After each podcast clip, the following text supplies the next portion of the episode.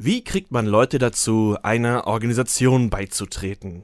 Was motiviert sie bei der Stange zu bleiben und in der Organisation zu tun, was ihnen gesagt wird? Das ist das Thema der heutigen Folge des ganz formalen Wahnsinns. Ich bin Andreas Hermwille, mein üblicher Gegenpart ist auch da, Professor Dr. Stefan Kühl, Organisationssoziologe an der Uni Bielefeld. Hallo, Herr Kühl. Hallo, Herr Hermwille. Wir starten heute mal wieder mit einer Geschichte. Ich erzähle sie Ihnen und den Hörerinnen und Hörern, aber von Ihnen will ich gerne nachher wissen, was für Sorten von Motivation Sie hier am Werke sehen. Äh, es ist jetzt schon über zehn Jahre her. Da stand ich zusammen mit gut 30 anderen Männern und Frauen im Nieselregen im Dunkeln vor einem Kasernengebäude es war in der ersten oder zweiten Woche in meinem Grundwehrdienst und wir als erster Zug der zehnten Inspektion der Marine-Technikschule Paro hatten gerade zum ersten Mal Großrheinschiff machen müssen. Da fanden wir noch lustig, dass in der Marine auch auf dem Land die gleichen Begriffe wie auf einem Schiff benutzt werden. Türen heißen Schott, der Putzraum ist die rein Schifflast und wenn wir antreten mussten, dann nicht auf dem Flur, sondern an Deck. Aber witzig war bald vorbei, denn Anscheinend lief dieses Großrheinschiff zu fröhlich ab oder nicht energisch genug oder es gab zu viele, meistens erfundene Ecken, in denen unsere Ausbilder noch Dreck fanden. So wurden wir jedenfalls zum Antreten geschickt und nach einer angemessenen Länge des enervierenden, schweigenden Wartens kam schließlich unser Zugführer. Und der stellte sich als sehr, sehr unzufrieden dar. Er war dabei ziemlich laut und es ging vor allem darum, dass wir nicht den Einsatz zeigten, den er erwartete. Das meiste weiß ich nicht mehr im Wortlaut, aber einen Satz, den hat er so gebrüllt, dass dabei quasi noch Funken aus seinen Nasenlöchern kamen. Und der Satz war, Sie sind verdammt nochmal alle freiwillig hier! Sie hätten Zivildienst machen können, zum THW gehen, zur Feuerwehr! Aber verdammt nochmal, leider sind Sie jetzt hier! Für mich war das ein Moment, wo ich äh, mich erst so verflucht habe, da zu sein, aber auch dachte, ja, ja, er hat in einer gewissen Weise recht, ähm, dachte ich zumindest an der Stelle, auch wenn das erstmal seltsam klang. Ähm, ich bin nicht mal aus Überzeugung oder Abenteuerlust zur Bundeswehr gegangen oder weil man später als Zeitsoldat auch noch mehr Geld verdienen kann, jedenfalls auch dem Abi klang das nach viel Geld. Mich hat der Wunsch getrieben, über die Bundeswehr äh, ethnografisch zu arbeiten, auch wenn ich dann noch nicht wusste, dass man meinen Antrieb so nennen kann. Ich wollte quasi verstehen, wie diese seltsame, sehr geschlossene Welt funktioniert, auch weil niemand, den ich kannte, bei der Bundeswehr gewesen war. Das machte man in meinem Bekanntenkreis nicht. Da gehörte Zivildienst zum da bin ich mir nicht ganz sicher, ob sie ihre Motive nicht nachrationalisieren. Ja, das, das kann komplett sein. um das, das harte Ja bei der Bundeswehr nachträglich irgendwie zu rechtfertigen. Ja, kann sein. Das kann sein, aber ich habe tatsächlich, ich habe meine Verweigerung zurückgezogen, weil ich es spannend fand, darüber zu schreiben. Ich habe schon dafür den Kölner Stadtanzeiger so ein bisschen geschrieben und ähm, meine Redakteurin fand es interessanter, Sachen von der Bundeswehr zu hören. Dann dachte ich mir, okay, ich probiere ich probiere das mal aus. Okay, es war vielleicht nicht das ursprüngliche Motiv, aber hat sich nachher am Ende immer stärker als Motiv ausgebildet, ja? Mhm, leuchtet ein. Ja, das auf jeden Fall, genau. Nur, nur so in diesem Moment auf jeden Fall. Als man mhm. dann, als wir dann da standen und ich mich äh, anschreien lassen musste, zusammen mit äh, anderen Rekruten und wir nochmal 20 Liegestütze machen mussten, wobei der Spaß daran liegt, dass die 18 und die 19 jeweils sehr oft gedrückt wird da war ich auf jeden Fall, also das war kein Neugier und kein Beobachtungsmoment mehr, sondern da habe ich dann wirklich auch einfach nur mitgemacht, weil ich Angst vor noch mehr Strafen hatte und weil ich wusste, wenn ich mich jetzt hinstelle und benenne, dass es gerade eine ungerechte Behandlung ist, dann mache nicht nur ich, sondern dann macht der ganze Zug halt nochmal 40 Liegestütze obendrauf. Und da jetzt kann man, dran. Ja. Da kann man, also erstmal kann man erklären, was da mit ihnen gemacht worden ist, ähm, weil es ist völlig egal wenn sie in der ersten oder zweiten Woche dieses Schiff perfekt gereinigt hätten. Es war ja kein Schiff, das ist so witzig, es ist ja nur ein Gebäude. Achso, nur das Gebäude. Also ja, ja, das, das halt Gebäude. Man benutzt diese Begriffe, als wäre es ein Schiff. Achso, okay. Also das Gebäude, das Gebäude perfekt gereinigt hätten, sie wären trotzdem zusammengeschissen worden. Und zwar ähm, ist das Phänomen, was dahinter steckt, die sogenannte Normenfalle. Ihr Vorgesetzter wollte Ihnen in dem Moment zeigen, egal wie ihr euch verhaltet, egal wie perfekt ihr versucht zu sein, gegen irgendeine der formalen Normen werdet ihr auf alle Fälle verstoßen. Und wenn ihr mir in irgendeiner Form dumm kommt, ich werde diesen Punkt finden und es zu einem Verstoß gegen die formale Ordnung machen. Das ist der Grund, weswegen man halt eben mit, der, mit dem Wattestäbchen in die Steckdose reingeht, um zu gucken, ob da Staub drin ist, um zu signalisieren. Nicht, weil das wichtig ist, dass da kein Staub in der Steckdose drin ist, sondern um den Soldaten gerade in dieser frühen Phase zu signalisieren, ihr habt hier richtig schwache Karten und ich zeige euch mal die, in Anführungszeichen, Waffen, die, die Waffen der Organisation, nämlich die Möglichkeit, euch ranzukriegen, dass ihr gerade gegen formale Ordnung verstößt. Also von daher ist es nicht zu vermeiden. Es hängt nicht damit zusammen, wie, Das gut sie, ja. wie gut sie arbeiten. Es wurde erstmal gezeigt, so funktioniert die Organisation. Und da kann man sagen, ja klar, so macht man die Einsozialisation von Neulingen in der Organisation, um sie erstmal an ihren Platz zu bringen. Und die Aussage von ihrem Vorgesetzten zu sagen, ihr hättet auch hier gar nicht herkommen sollen, da hat er vermutlich vor zwei, drei Jahren seine Rede umgestellt. Weil das war vorher ja eine Wehrpflichtsarmee und jetzt hat er plötzlich ein weiteres Motiv, also gesagt, Es war ja immer noch Wehrpflicht. ach okay, es war noch Wehrpflicht, aber sie hätten Zivildienst oder Ja, THW genau, machen genau. können. Das Ah, war die. Argumentation. Es war nicht, es, es war nicht freiwilliger Wehrdienst. Das äh, erklärt ihre Nachrationalisierung sehr gut, weil vermutlich in dem Moment, wo sie überlegt haben, was mache ich jetzt nach der Schule, haben sie irgendwann einen Einberufungsbescheid bekommen. Ach ja, ja. Und das ist der Grund gewesen, weswegen sie hingegangen ich sind. habe ich hab mich nicht beworben. Also da, da hat sich insofern was verändert, aber das, Ja. im Prinzip, äh, de- Dennis ist, Dennis ist anders zu erklären, nämlich der Vorgesetzte spielt mit der Möglichkeit, ähm, auch was anderes zu machen.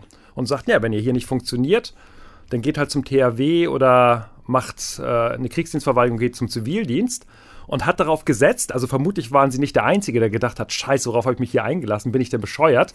Ähm, und dann setzte aber darauf, dass bevor sie den Prozess zu Ende geführt haben, sie vielleicht andere Motive für ihre Mitgliedschaft finden. Und dann denken sie sich, ja, das ist ein ganz in interessantes empirisches äh, Modell. Vielleicht gibt es auch irgendwelche Sachen, die interessant sind dabei. Sie merken erste Effekte von Kameradschaft und verbleiben dann in der Organisation. Aber solange sie in der Organisation verbleiben, müssen sie halt die formalen Erwartungen erfüllen. Ja, vor allem also nachträglich verweigern ist auch einfach mit verdammt viel Aufwand und sehr viel sozialer Ächtung verbunden, während man dann noch. Während man noch Da da, ist, klar, ja. klar. Das ist natürlich auch so gedacht. Also ähm, die Verweigerung, jedenfalls ja in den, in den 1990er und 2000er Jahren, ist vergleichsweise einfach geworden, wenn man noch nicht da gewesen ist. Aber sobald man in der Organisation gewesen ist, wird das auch oder wurde das sozial schwierig gemacht, weil sonst hätte die Bundeswehr damit Probleme gehabt, dass sehr viele Leute in so einer spontanen Reaktion gesagt haben: Ich lasse mich doch nicht vom Vorgesetzten anschreien. Bin doch in einer normalen Organisation. Warum muss ich mich denn eigentlich anschreien lassen? Und dann, wenn man das denn einfach machen würde, dann würde man sehr, sehr viele Personen verlieren. Das heißt, man versucht, den Prozess des Ausstiegs aus der Organisation künstlich zu erschweren, indem man zum Beispiel darauf setzt, dass man sich vor Kameraden rechtfertigen muss. Weswegen gehst du denn jetzt eigentlich? Und das muss man in drei, vier Wochen durchhalten und erst dann ist man aus der Organisation raus. Haben wir es denn hier trotzdem mit einer Zwangssituation zu tun, um jetzt hier mal auf verschiedene Arten zu kommen, wie Leute zu einer Mitgliedschaft motiviert werden können? Wir haben darüber gerade gesprochen. Eigentlich war Verweigern total einfach. Hatte jetzt mein, mein Zugführer eigentlich Recht damit zu sagen, sie sind freiwillig hier? Also war das eine Zwangssituation oder nicht? Es ist auf alle Fälle, jedenfalls für die Wehrpflichtigen, eine Zwangsorganisation. Und zwar deswegen, weil man zwar den, die Wahl hat zwischen zwei unterschiedlichen Optionen, aber man kann nicht wählen, komplett auf äh, Zivildienst oder auf Bundeswehr zu verzichten. Und das, was er in dem Moment gemacht hat, ist eigentlich ein geschickter Griff, zu sagen, naja, ihr habt begrenzte Wahlmöglichkeiten, weil ihr seid jetzt verpflichtet, eure zwölf Neun- Monate, neun Monate, neun, neun, ja. Monate. Jetzt bei mir waren das äh, nachher am Ende 20 Monate Zivildienst. Also die, ihr habt die Verpflichtung, diese, diese neun Monate hier abzuleisten, aber wo ihr das macht, das könnt ihr euch innerhalb dieses Zwangskorsetts aussuchen. Ihr könnt euch auch irgendwann aussuchen, zu welcher Truppengattung ihr gehen wollt. Das heißt, eine Möglichkeit innerhalb einer Zwangsorganisation Mitglieder zu motivieren, die ja keine Wahl haben, was sie da jetzt machen, ist erstmal zu sagen, ihr könnt innerhalb dem Systems euch grob überlegen, in welche Typus von Organisation ihr gehen wollt. Und innerhalb der Organisation habt ihr noch Möglichkeiten auszuwählen. Vermutlich haben sie ja Marine angekreuzt und gesagt, das würde Ja. mich interessieren. Und das ist dann schon mal ein Versuch, innerhalb eines Zwangssystems ähm, Leuten wenigstens einen gewissen Freiraum zu geben. Und dann darauf zu setzen, dass sie irgendwann auf den Geschmack kommen. Also das, das Interessante, ich, ich kann diesen Punkt ergänzen, weil ähm, wir gerade auch zu, dem, zu dieser Frage forschen, äh, die Personalrekrutierungsprobleme, die Armeen haben, die keinen Wehrdienst mehr zur Verfügung haben.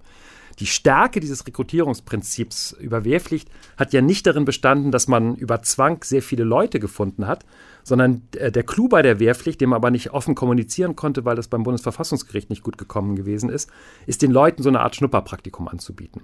Also sie dazu zu zwingen, sechs, sieben, acht, neun Monate oder auch länger reinzuschnuppern und dann irgendwann zu sagen, wenn man feststellt, die Person könnten wir gebrauchen, Übrigens, wir können ja auch das Fünffache bezahlen, wenn du dich als Zeitsoldat verpflichtest. Und übrigens, bei uns kann man auch studieren. Und es gibt übrigens auch Karrieren. Wie scheiße findest du das eigentlich? Wie attraktiv sind die anderen Optionen, die du auch noch hast? Und dann zieht man, und ich vermute, das sind damals 60 oder 70 Prozent der Rekrutierung bei der Bundeswehr gewesen, aus den Leuten, die nie die Bundeswehr als Berufswahl eigentlich im Auge gehabt haben, Personen raus, die dann teilweise sehr lange bei der Bundeswehr bleiben. Also wenn man jetzt die, den aktuellen Generalstab fragen würde, was war eigentlich eure ursprüngliche Motivation, äh, zur Bundeswehr zu gehen? Die würden sagen, ja natürlich, ich war immer schon überzeugt. Ich vermute, nicht unerheblicher Teil ist durch die Wehrpflicht überhaupt erstmal in Kontakt zur Organisation gekommen, hat dann die anderen Optionen nicht attraktiv gefunden und ist dann über die Karriere letztlich gehalten worden in der Organisation. Dafür spricht sehr viel. Äh, in meiner Zeit gab es verschiedene so quasi so Abo-Modelle, mit denen man diese neun Monate erweitern konnte. Und äh, je mehr man draufgesattelt hat, umso attraktiver wurde es. Der Anfang waren neun Monate, man konnte drei draufhängen, das gab dann einen gewissen Schub in der Bezahlung, bis zu 24 Monate. Das war auch sehr bürokratiefrei, aber es wurde einem sehr einfach gemacht. Ähm, einfach nur nochmal hier schnell eine Unterschrift mhm. mehr und dann wurde der Vertrag verlängert und die Bezahlung ist explodiert. Ja, ja. und das ist, das ist letztlich eine, eine sehr geschickte Personalrekrutierungsstrategie, weil ja erstmal die Tätigkeiten sich unmittelbar gar nicht geändert haben. Also sie sind mit demjenigen, der sich als Zeitsoldat verpflichtet hat, erstmal ja in der gleichen Gruppe vermutlich geblieben, in der gleichen Kompanie geblieben, aber wurden extrem unterschiedlich bezahlt für die gleiche Tätigkeit, die sie gemacht haben. Und dann wird halt darauf gesetzt, dass irgendwann auch so ein sozialer Druck entsteht und zu sagen, bist du eigentlich bescheuert? Äh, wir machen genau das Gleiche, aber ich verdiene das Dreifache. Übrigens, Edgy Badge, darf ich dich zum Bier einladen.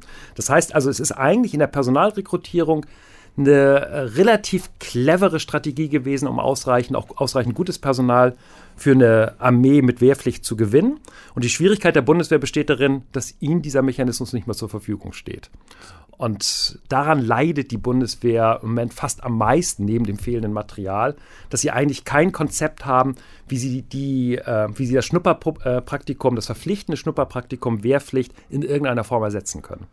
Das ist ja, glaube ich, jetzt auch eine, eine schöne Gelegenheit, um durchzuexerzieren, was haben wir noch für Motivationsmittel, woran können sich alle Organisationen bedienen. Zwang entfällt jetzt ja auch für, für die Wehrpflicht. Wir haben um das mal kurz aufzuschlüsseln, ich glaube, es gibt ja äh, die sogenannte Handlungsidentifikation. Das heißt, man hat Spaß an dem, was man in seiner Rolle machen kann. Oder Handlungsattraktivität, also mhm. letztlich die, die, die, eine spannende Handlung, wenn man sehr, sehr viel Freude am Fußballspielen hat, ja. dann wird man halt Mitglied einer Organisation, eines Fußballvereins und äh, hat daran Freude. Genau, das ist sicherlich ein zweites neben Zwang, was man nicht vergessen darf. Ja, ähm, wir kommen dann die Überzeugung, dass die Organisation für das Richtige eintritt, mhm. die Zweckidentifikation. Sie haben eben gerade schon so eine Mischung aus sozialem Druck und Freunden angesprochen, also Freude an der Arbeit in einem Team, also dass, die, dass man durch Kollegen gehalten wird. Ganz wichtig, ja. Mhm. Und schließlich Geld. Haben wir damit alle zusammen? Ja, ich würde jedenfalls sagen, das sind die relevantesten, mhm. die unterschiedlich wichtig sind, je nach Organisationstypus, mit dem man zu tun hat und äh, die auch sich in der Zeit einer Mitgliedschaft in einer Organisation verändern können. Also Kameradschaft oder Kollegialität spielt nicht unbedingt als Eintrittsmotiv eine wichtige Rolle. Man glaubt der Werbung der Bundeswehr nicht, dass das alles ganz tolle Kameraden sind, sondern man glaubt es erst in dem Moment, wenn man zum Beispiel in einer Drucksituation, zum Beispiel beim Putzen eines Gebäudes, ähm, gemeinsam das durchgestanden hat, dann bildet sich sowas wie Kollegialität, Kameradschaft aus und wird dann immer mehr ein Grund zu bleiben, ja. Mhm. Das kann man ja auch abstrahieren auf alle anderen Organisationen. Diese Art von Kollegialität, das kann ja nie ziehen. Ich, also niemand äh, geht ja in eine Organisation oder bewirbt sich, weil in der Bewerbungsausschreibung steht, wir haben ein tolles Team. Das ist doch völlig egal, ob das steht oder nicht, oder? Ja, es gibt Personalabteilungen oder Personalrekrutierungsabteilungen, die glauben, dass das ein starkes Argument ist, aber ich, ich vermute, das gehört einfach zu der Sache, die man mitkommuniziert. Und übrigens, bei uns ist die Kollegialität ganz toll.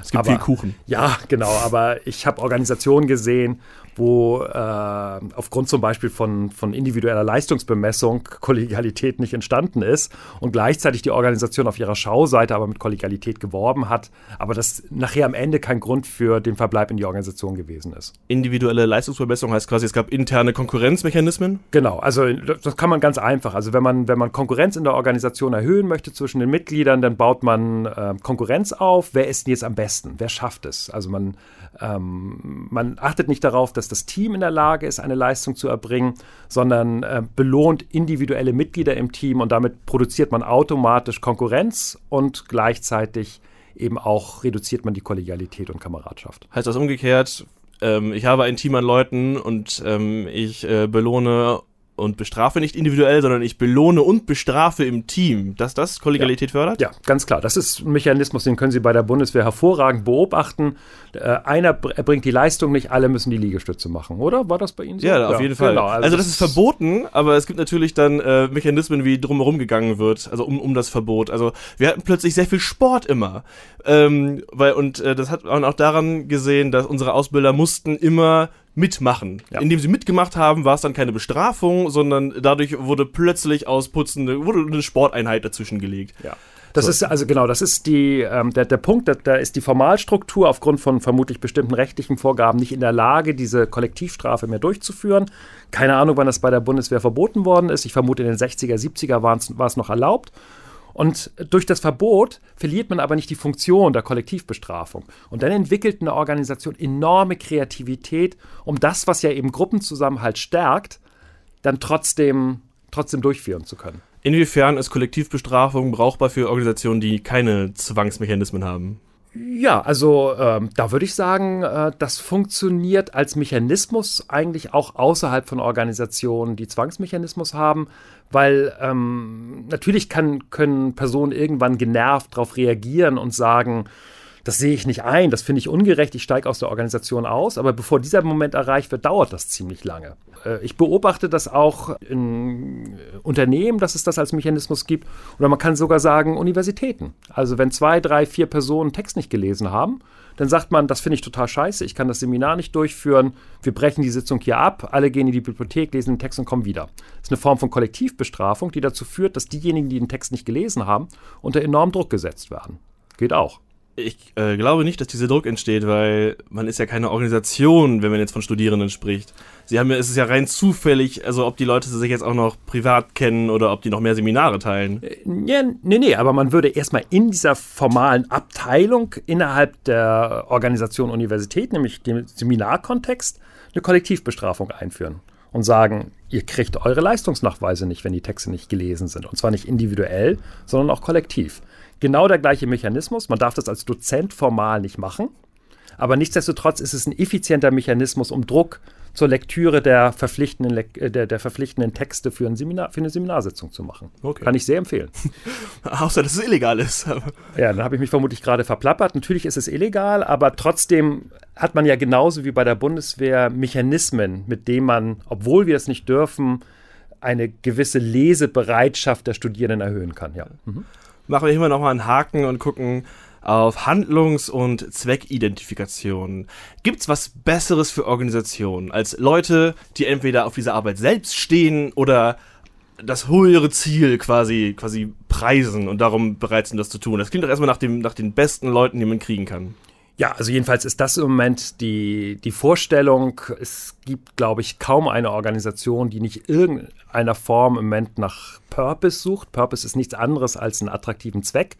Und da wird auch große Fantasie aufgewendet. Also irgendwelche Maschinenbauunternehmen, die dann plötzlich der Meinung sind, ähm, sie müssen das Produzieren dieser Maschinen als wichtigen Beitrag zur Rettung der Gesellschaft verkaufen oder Automobilunternehmen, die ähm, nicht nur die Begeisterung für das Auto wecken, sondern sich als Mobilitätskonzern verkaufen, der einen größeren Purpose zu erfüllen hat. Es gibt also sehr viele Organisationen, die im diesen Purpose suchen. Ich glaube, da, wo man es am deutlich, deutlichsten erkennen kann, ist bei Organisationen, die ähm, ihre Mitglieder nur über den attraktiven Zweck motivieren. Also denken Sie an politische Parteien, wenn Sie nicht an die Hauptberuflichen, sondern an die Ehrenamtlichen denken oder denken Sie an politische Organisationen, irgendwelche Bürgerinitiativen? Umweltschutzorganisationen? Ja, zum Beispiel, genau, wo, also die, wenn die auch nicht mit Hauptberuflichen arbeiten, sondern mit Ehrenamtlichen, dann ist ja letztlich die Identifikation mit dem Zweck, neben vielleicht sowas, da lernt man nette Leute kennen und vielleicht sind auch, vielleicht hat man auch eine Freude an Diskussionen, keine Ahnung, aber die Zweckidentifikation ist das eigentlich treibende Motiv. Klingt doch super. Was ist das Problem daran, wenn Sie gerade sagen, das hängen alle so hoch und halten es für das Beste? Ja, die Organisationen können ihre Zwecke nicht so schnell auswechseln. Also wenn es sich nicht um diese Fake-Purposes handelt, die nur auf der Schauseite der Organisation zu finden sind, dann sind diese Organisationen stark daran gebunden, dass der Zweck konstant gehalten wird, weil die Mitglieder sich ja ursprünglich mal für diesen Zweck hm, gemeldet haben bei der Organisation und mitarbeiten. Also das, das treibende Motiv ihrer, äh, ihrer Tätigkeit ist. Also denken Sie zum Beispiel an die Anti-AKW-Bewegung. Also der Versuch, Atomkraftwerke abzuschaffen. Da gab es eine Vielzahl von Bürgerinitiativen mit ehrenamtlichen Mitgliedern. In dem Moment, wo die AKWs durch eine politische Entscheidung faktisch abgeschafft worden sind nach Fukushima, der Katastrophe in, in Japan, wo dann plötzlich der Diskurs sich in Deutschland gedreht hat, ja, haben diese Organisationen Schwierigkeiten, überhaupt ihre Mitglieder noch zu motivieren, weil der Zweck ja zum Beispiel erfüllt worden ist. Und dann müssen die sich entweder andere Zwecke suchen, also zu überlegen, was könnte was anderes sein. Sie variieren gehen dann vielleicht auf Klima, aber das bedeutet nicht, dass die Organisationen, die sich in der Anti-AKW-Bewegung sozialisiert haben, denn auch bereit sind, ähm, da mitzuwirken. Das heißt, die Organisationen, die, die vorrangig über Zweckidentifikation laufen, verlieren Flexibilität und Wandlungsfähigkeit. Ich kann das nachvollziehen, wenn wir jetzt von äh, Umweltschutzorganisationen sprechen und halt so Interessensorganisationen, aber wie oft verliert ein Wirtschaftsunternehmen seinen Zweck? Das ist für mich erstmal wenig, wenig plausibel, denn äh, der, der hält sich doch eigentlich von selbst. Ja, äh, guter Punkt, aber gleichzeitig kann man ja feststellen, dass Organisationen häufiger, also jetzt nicht das Zweck, sich über Verkauf von Produkten oder Dienstleistungen zu refinanzieren, das wäre zu allgemein, das ist eigentlich kein Zweck, sondern eher so ein abstrakter Orientierungsrahmen. Aber zum Beispiel, wenn man sich festlegt, wir produzieren Stahlrohre, kann man sagen, okay, das ist ein Zweck, der aus, der, der, der sinnvoll ist, wo man sagen kann, da kann ich auch versuchen, die Begeisterung der Mitarbeiter für die Stahlproduktion oder für Stahlrohre also sowas wie eine. Der Stahl hat, hat was, ne? Hat was, hat was. Und wir wissen auch hm. ziemlich genau, dass, also wenn Sie so mit einem klassischen Stahlarbeiter zu tun haben, da ist die Identifikation mit der Tätigkeit und auch mit dem, was nachher am Ende rauskommt, ziemlich groß, weil es auch harte Arbeit ist, gefährliche lange Arbeit. Tradition. Lange Tradition, teilweise über Familien, Generationen hinweg Tätigkeiten in dem Bereich. Und wenn so eine Organisation sagt, übrigens, wir machen jetzt nicht mehr Stahl, sondern wir machen Mobilfunk. Also wenn Sie sich an Mannesmann erinnern, das ist ein Unternehmen, was ursprünglich mal aus dem Stahlbereich kam und dann irgendwann in den Mobilfunk gewechselt ist, erstmal mit einer kleinen Spalte und dann irgendwann in Vodafone aufgegangen ist. Ähm, da hat genau so ein Zweckwechsel stattgefunden. Und meine Vermutung ist, dass sie die Mitarbeiter, die sich mit der Stahltätigkeit identifiziert haben, nicht ohne weiteres, nur allein mit dem Bezahlungsargument, dann rüber switchen konnten in den Mobilfunkbereich. Und zwar deswegen, weil die Identifikation gepflegt worden ist mit der Organisation an der Stelle. Sie hatten gerade schon den letzten Punkt kurz angesprochen. Bezahlung. Das ist so, glaube ich, auch das, was wir alle verbinden damit. Dafür tritt man ein. Ähm, das Spannende an Motivation durch Bezahlung ist ja, irgendwie ist es ja ist ein bisschen verrucht, man darf es nicht so thematisieren. So, ich mache hier nur mit wegen dem Geld.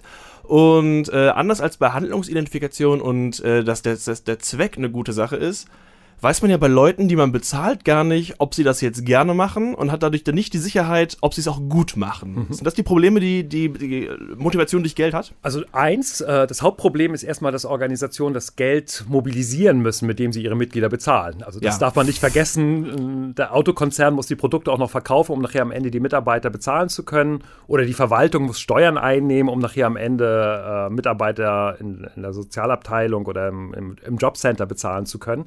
Also das das ist sicherlich das Problem, womit die Organisationen stark beschäftigt sind.